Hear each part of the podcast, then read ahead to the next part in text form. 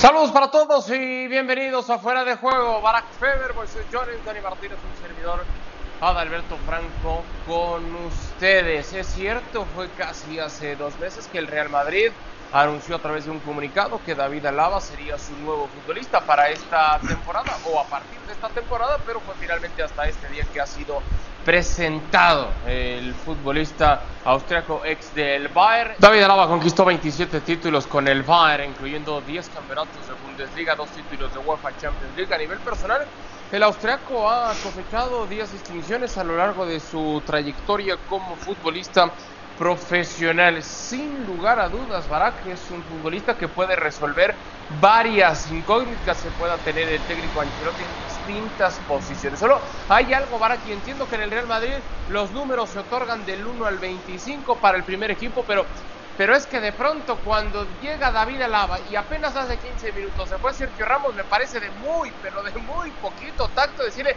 ah, ah, y por cierto, aquí está el 4, nada más falta que le digan, y ese lugar de ahí en el estacionamiento es donde estaba Ramos, ahí vas a dejar tu camioneta. Por cierto, Ramos ya no va a usar su camioneta, si quieres también te la dejamos para que lo ocupes tantita mano derecha en el Madrid, ¿no, Barán? No sé, Adal, ¿qué, quieres que, te diga? No, no, estoy del todo de acuerdo. Saludos a Moisés y, Dani, ya, veremos a qué lado se inclina la balanza en este sentido. Pero Sergio Ramos es historia del Real Madrid ah, y hay que escribir una nueva historia y, vaya que David Álava, con unos zapatos por llenar gigantescos y sin merecer tampoco tamaña responsabilidad, pues ya está ejerciendo desde el primer día ese, ese, obviamente esa relación que ya todo el mundo pensábamos desde que se empezaba a rumorar, porque ya lo dijiste, ¿no? Es algo que, fue presentado hace dos meses, sí, pero que fue confirmado hace cuatro meses y que empezó a, a rumorarse hace mucho, mucho tiempo, ¿no? Y siempre en relación a la hipotética salida de Sergio Ramos. Bueno, esta fue una realidad, se fue de la institución. No es que Sergio Ramos eh, sigue ahí y es inminente que se va, pero todavía no ha sido anunciado en otro equipo. Ya no está, ya está en el Paris Saint Germain, ya es el 4 de otro equipo y tienes un dorsal que, siempre se ven feas las, las presentaciones cuando no, no, no tienen número. Qué, bueno que, le pongan un número.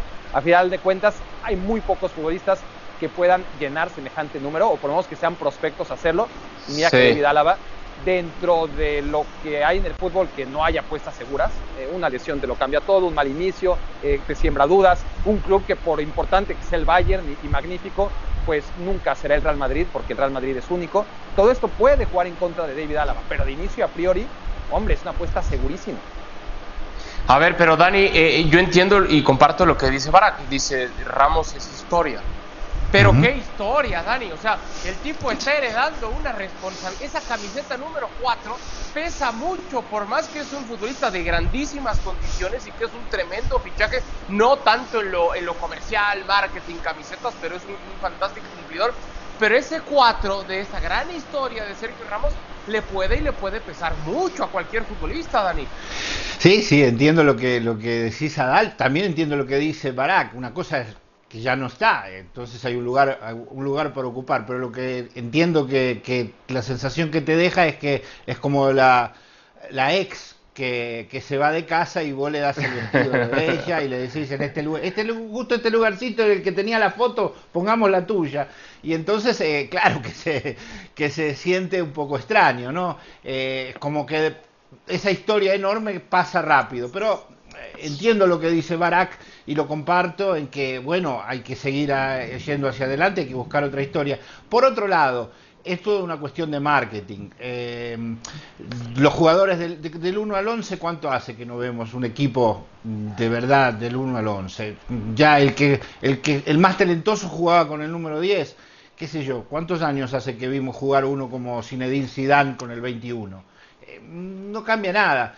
Yo creo que ese darle el 4 implica también un paso adelante, como decir, eh, el Real Madrid es más que, su historia reciente, es más que, Ramos.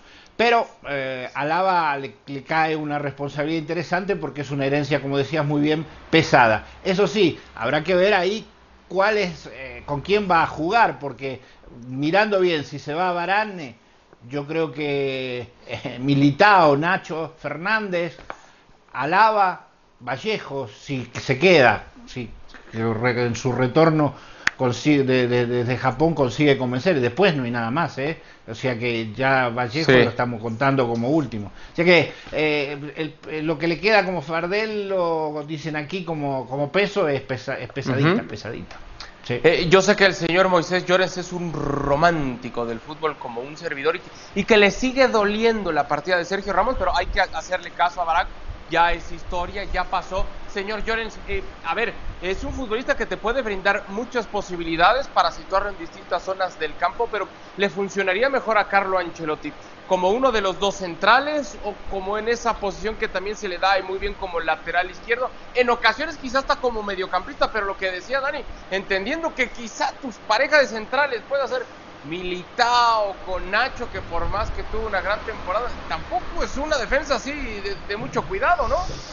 Bueno, eh, saludos a los tres de toda la audiencia. Él siempre dice que su posición, que él quiere jugar, que él quiere actuar en el, en el pivote, es decir, quiere ser centrocampista y en el Madrid los centrocampistas están muy ocupados, es decir, Casemiro, Modric y Cross. Eh, eh, eh, esa línea de tres, veremos si con Ancelotti sigue, sigue siendo esos tres jugadores seguro, veremos si añade alguno más. Él en el Bayern jugando de central o jugando de lateral, acaba, siempre que leías una entrevista, acaba quejándose. Y ese es uno de los principales motivos por los cuales David Alaba decidió eh, según ha explicado en varias ocasiones, abandonar el Borussia Dortmund. Hubo eh, leyendas del Bayern que decía que irse ahora del equipo bávaro pues que era, que era un error, o sea, o que se iba a arrepentir en el futuro. Eso el tiempo lo dirá.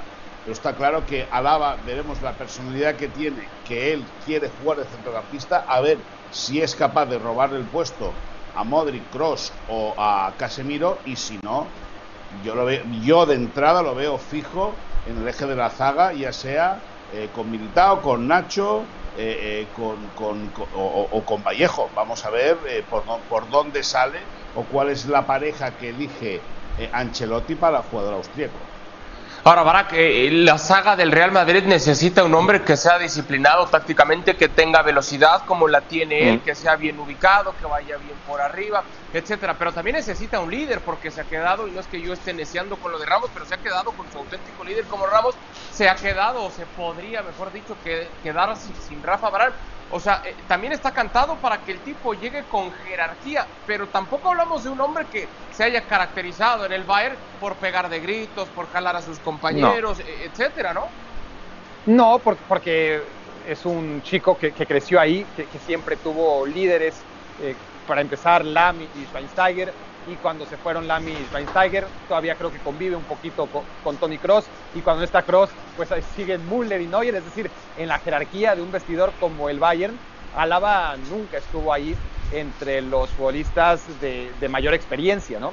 Y en el Real Madrid va a tener el hándicap del idioma, que, yo estoy seguro que lo va a aprender muy, muy rápido y que con su talento y con su inteligencia y con su don de mando, el que ha ido aprendiendo, porque qué mejor que aprender a ser líder, por más que sea algo innato, pero qué mejores maestros que, los que ha tenido, ¿no? Eh, en esa cadena de la que hablamos por encima de él en el Bayern. Ejemplos que lo hemos visto en la selección de Austria, ¿no? Ahí sí, él claramente es la cabeza del ratón y, tiene el don de mando.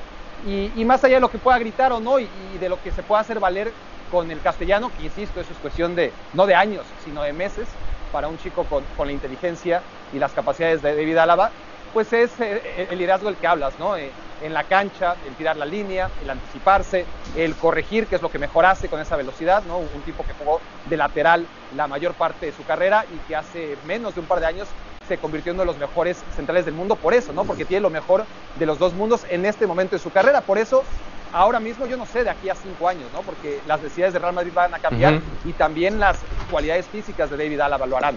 Pero ahora las necesidades del Real Madrid más las virtudes de David Álava, sin ninguna duda que lo ubican ahí en el eje de la saga. Y sin que sea todavía oficial, Dani, pero el Real Madrid no estará fichando nadie más, sería entonces el, el entre comillas, flamante refuerzo. Digo entre comillas porque sí lo es, futbolísticamente hablando, pero en cuanto a venta de camisetas y demás, es muy poquito lo que te va a ofrecer el Madrid, nada más con este fichaje, ¿no? Claro, es un fichaje que, que, de todas maneras tiene su peso, tiene su historia, no, es un jugador cualquiera, es un jugador que llega, eso es verdad, con el, con el pase libre, como agente libre, pero, pero llega a ocupar un, un espacio importante, con historia, eh, y justamente creo que allí está el, el, haberle dado el 4 y haberle dado la posición uh -huh. del auto, como decías tú. Eh, eh, la, la, realidad, la realidad es que él va a tener que, si se pone en el medio, va a tener que ayudarse mucho con Tony Cross. La parte del idioma creo que va a ayudar por ese lado. Y si se pone en la defensa, de todas maneras va a tener que demostrar mucho antes de, que le den el liderazgo. Bueno, dejamos el tema del Real Madrid y David Alaba para platicar de las declaraciones que ha ofrecido el técnico Diego Pablo Cholo Simeone sobre la importancia que ha cobrado en su equipo la llegada de un tipo como Luis Suárez. Hablar de Luis Suárez es simple, lo ha demostrado siempre. En el momento que apareció la opción, sabía que al equipo le faltaba esa contundencia. No hay muchos, especialistas son pocos y Luis es uno de ellos. Entendíamos que si seguíamos siendo sólidos atrás, él estaría más cerca de responder en los momentos de más dificultad cuando tenía que aparecer. Flores y más flores por parte del Cholo Moisés para un futbolista que ha respondido cuando el Barça le dio la espalda, cuando lo echa por la puerta de atrás y que termina por restregar en la mala decisión del Barça conquistando, conquistando un título. Y no nada más lo que fue en, en el pasado reciente, sino lo que puede ser también en el futuro inmediato, en la próxima temporada para el cuadro colchonero, ¿no? Sí, eh, eh, Simeone lo cuida eh, en los medios de comunicación, entrevista en el Marca, entrevista en el diario AS, igual me adelanto y digo algo que no toca, pero pronto también en ESPN. hace bien, hace bien de proteger a un, a un jugador que está llamado a ser de nuevo la referencia en el ataque del Atlético de Madrid eh, te digo, lo protege mediáticamente, lo protege de manera interna, le ha dado más días de vacaciones, puesto que sabe que a sus 34 años y con el estado de sus rodillas, eh, eh, Luis Suárez necesita descansar mucho, necesita llegar fresco, es un jugador que siempre se ha basado en un, unos arranques muy explosivos que le han desgastado mucho, pero sí, sí, al, al fin y al cabo, al, a Luis Suárez se le cerró, le cerraron las puertas del Camp Nou, se le abrieron las del Wanda Metropolitano. Eh, cuando el Atlético de Madrid ganó la Liga en Valladolid eh, hace unas semanas, vimos eh, toda la emoción que estaba desprendiendo el jugador uruguayo, evidentemente motivo del sufrimiento que había acumulado durante todo el año. Uh -huh. Tuvo momentos flojos de gol, pero siempre respondió en los momentos cumbre y es, es lógico que Simeone que exige mucho al futbolista dentro del terreno de juego, fuera lo cuide y lo proteja y en este caso sabe que también dada la situación económica del Atlético de Madrid que no puede hacer una gran incorporación en ataque tiene que apoyarse en Luis Suárez que tenía la opción de salir de manera unilateral si hubiese querido podría haber rescindido uh -huh. el contrato a continuar el Atlético de Madrid y Luis Suárez va a seguir va a seguir marcando goles vestido de rojo y blanco no sé si, si, coincidas conmigo, Barak, pero yo tengo muchas dudas alrededor del rendimiento que puede ofrecer el Kun Agüero como para hacer mm. olvidar, porque todavía no se olvidan en el Barça de Luis Suárez, menos cuando, cuando ha demostrado que todavía tiene mucha gasolina en el tanque con el Atlético de Madrid. Pero voy a cambiar el nombre, puede ser entonces Memphis Depay el hombre que haga olvidar ya a Luis Suárez en el Barça. No, no, no va a ser ese el hombre. No, claramente, si, si le ponemos a Memphis Depay ese peso lo normal es que fracase. A Memphis Depay hay que ponerle un mínimo y ese mínimo es que sea mejor que los que han llegado recientemente y que han costado muchísimo más que él, ¿no? que, que Dembélé y que Griezmann, por hablar de, de, posiciones similares. Ahí sí, ¿no? Memphis Depay puede compararse por funciones además, porque no es un centro delantero clavado, sino que es un futbolista más que, que a la banda y, y además que, que le gusta crear juego Así que yo lo pondría directamente contra, contra Griezmann. Y ahí sí, tiene que ser mucho más que, que Antoine Griezmann, eh, Memphis Depay. Lo de Agüero, totalmente de acuerdo. Es decir, tú te desprendes de Luis Suárez y traes un par de años después, o un año y cacho después, a un futbolista que te trae un año y medio después. Es decir, ya, ya, ya, ya si por sí te querías desprender de Suárez por la veteranía y porque físicamente ya no era ni sería nunca más lo que llegó a ser.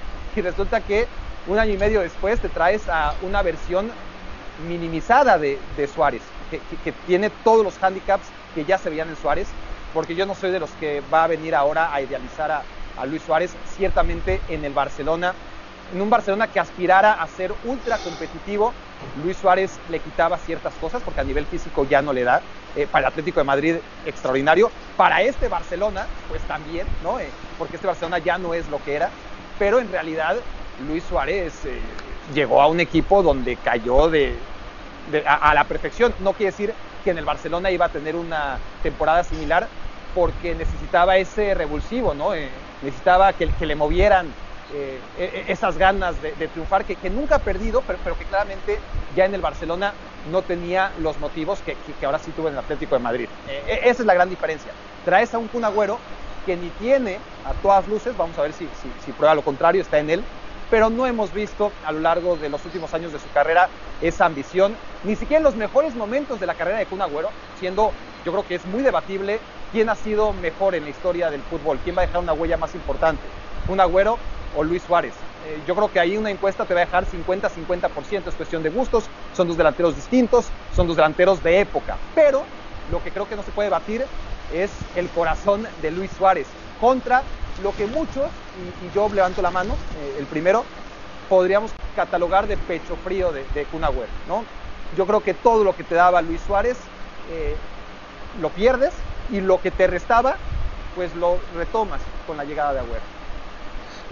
Yo entiendo, Dani, que eh, el Barcelona, dentro de las salidas que está haciendo y quizás alguna especie de intercambio, eh, cobra mucho más relevancia el tema económico en ese gap salarial que tiene que reducir, etcétera, que, meramente un tema o un beneficio deportivo. Pero quizá cuando estaban pensando en hacer ese trueque de te regreso a Griezmann y tú me das a Saúl y luego cuando se agranden y entonces mejor Saúl no y me pasas a Joao Félix y demás, eh, no tuvo que haber pasado por la mente del Barcelona decir, ¿sabes qué? Eh, hagamos el trueque entre Antoine Griezmann y Luis Suárez, o sea, esa especie de reencuentro. Si se trata de tener a todos los amigos de Messi que le ayudan también, en, por supuesto, en lo deportivo, ¿no cobraba quizá algo de relevancia esa, esa idea de ese troque?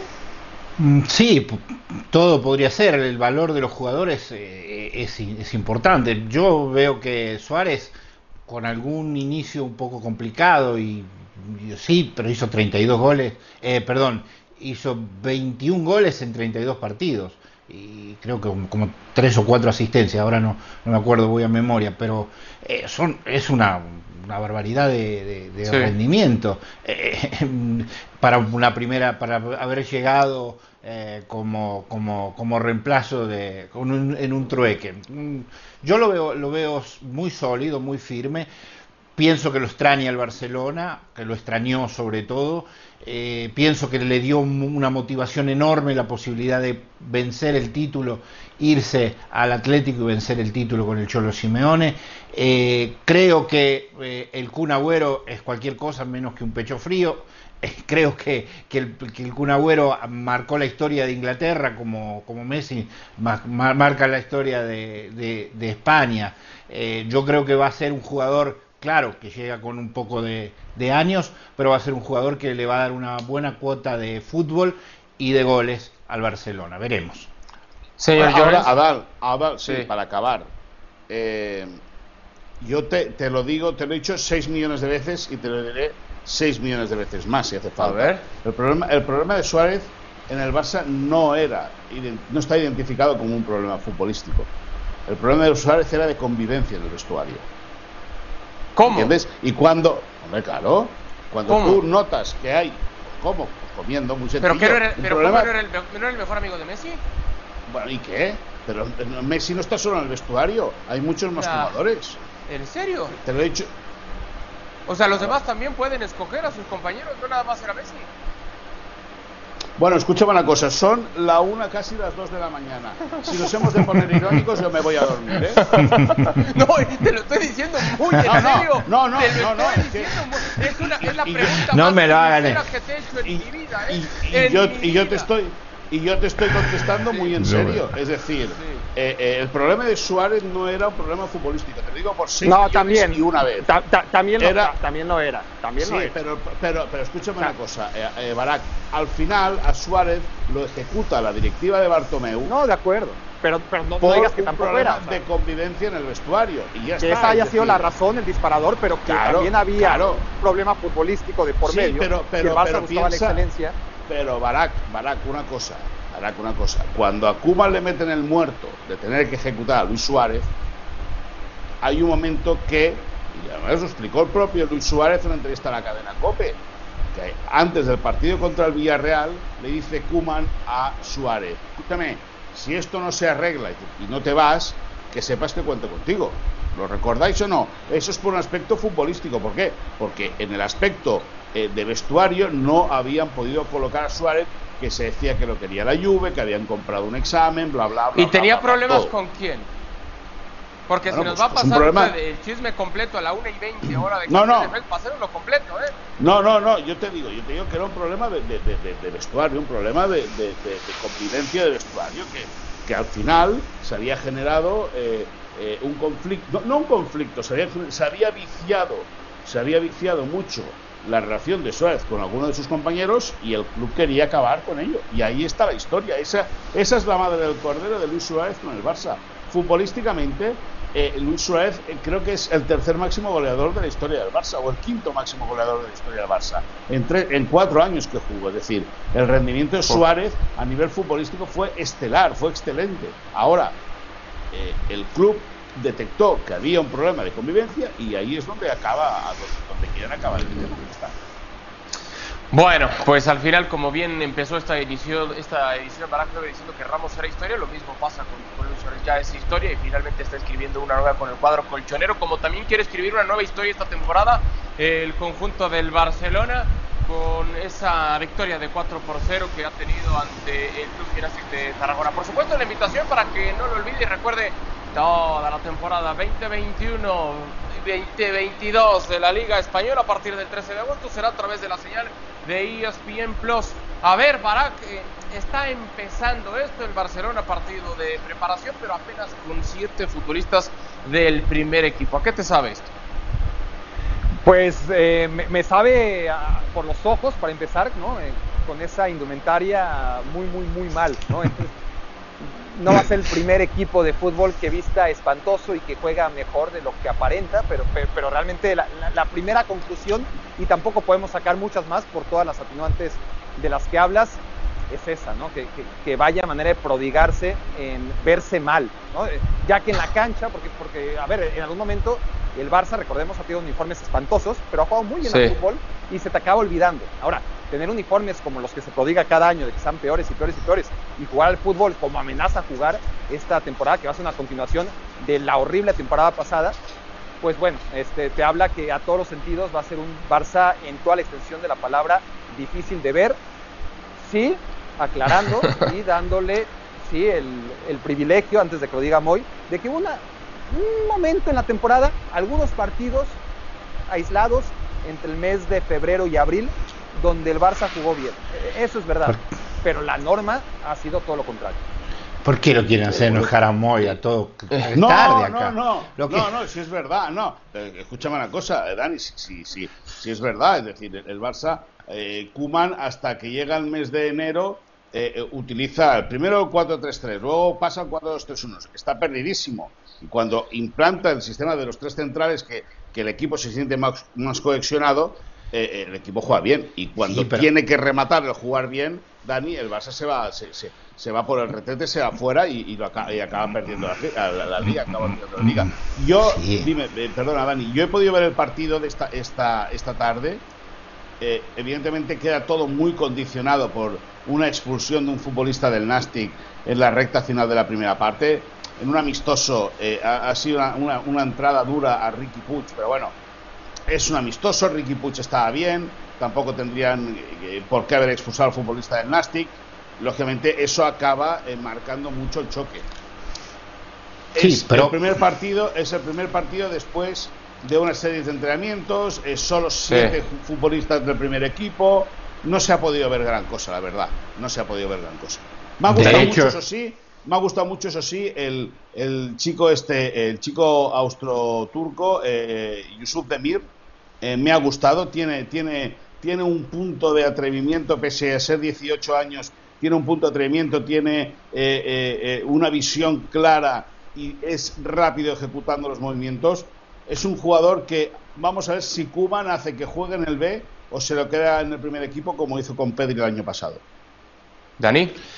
Sí, mi, sensación es que en el partido eh, hoy contra Nastic del 4 a 0, que llegó al final, llegó en los últimos 10 minutos, eh, creo que como fue como al, a los al 60 el gol de el primer gol eh, del juvenil y después se llevó este triplete. No marca no marca lo que va a ser la temporada. Por eso decía no lo hagan enojar a porque todavía che, lo, lo, que hoy lo que hoy vimos no, no, no puede ser eh, eh, elemento para, para jugar. Porque se, cuando se jugó con siete jugadores titulares eh, no, no, demostró nada el Barcelona. Después creció el Barcelona cuando los chicos entraron y empezaron a jugarse su oportunidad. Pero Dani, Dani en la primera parte eh, el Barça remata 23 veces a portería, 15 entre los tres palos. Es decir, que el portero rival, que no se excusa, pero el portero rival tuvo, tuvo una actuación estelar. Es decir, que es un amistoso, es decir, es un amistoso y, y aquí lo, lo, que cuenta es que, que la gente vaya cogiendo minutos de vuelo, que vaya arrancando y tal. Y más allá de que el equipo eh, eh, no es que estuviera plano, pero sí que es verdad que, que llegado el momento se estaba cansado, la actuación del portero del Nastic eh, fue memorable. Es decir, si este chico sigue esta trayectoria va a ser internacional con España, porque lo que ha sacado esta tarde en el estadio Johan Cruyff yo no lo había visto nunca en la vida. 23 remates, 15 paradas del portero. Lo que es una realidad, para que es que qué difícil es para Ronald Koeman tener que preparar el inicio de esta temporada sin saber realmente con quiénes iba a contar y con quiénes no va a poder contar, ¿no? Bueno, es una extensión de lo que viene atravesando desde la temporada anterior, ¿no? E, él acepta este cargo en las condiciones en las que le llega porque no iba a llegar una mejor versión del Barça a tocarle la puerta, porque él estuvo esperando durante mucho tiempo y, no llegó porque el Barça estaba muy por encima del nivel que Ronald Koeman puede ofrecerle como técnico. Si finalmente el Barça llegó y tocó su puerta, no fue porque Ronald Koeman creció, sino porque el Barça decreció. Y, y Koeman tuvo que renunciar a la selección de Países Bajos, tuvo que dejar lo que estaba haciendo, eh, si estaba haciendo pipí no se lavó las manos y firmó en ese momento, ¿no? Porque no, no fuera que se le escapara ese tren. Y son las condiciones con las que tiene que trabajar y él no se puede quejar porque las sabía de antemano. Sí, de acuerdo. Hay algo... Siempre, siempre, siendo el dato preciso el señor Barak. ¿Hay algo último, señor Llorens, alguna novedad en esta novela que todos los días tiene algo nuevo, pero a la vez no hay nada nuevo? No, no, la verdad es que no. Que Messi ha estado hoy en un gran supermercado, una cadena de supermercado importante en Estados Unidos. Ya. Eh, y, eso es la noticia del día, en ese sentido. Muy bien.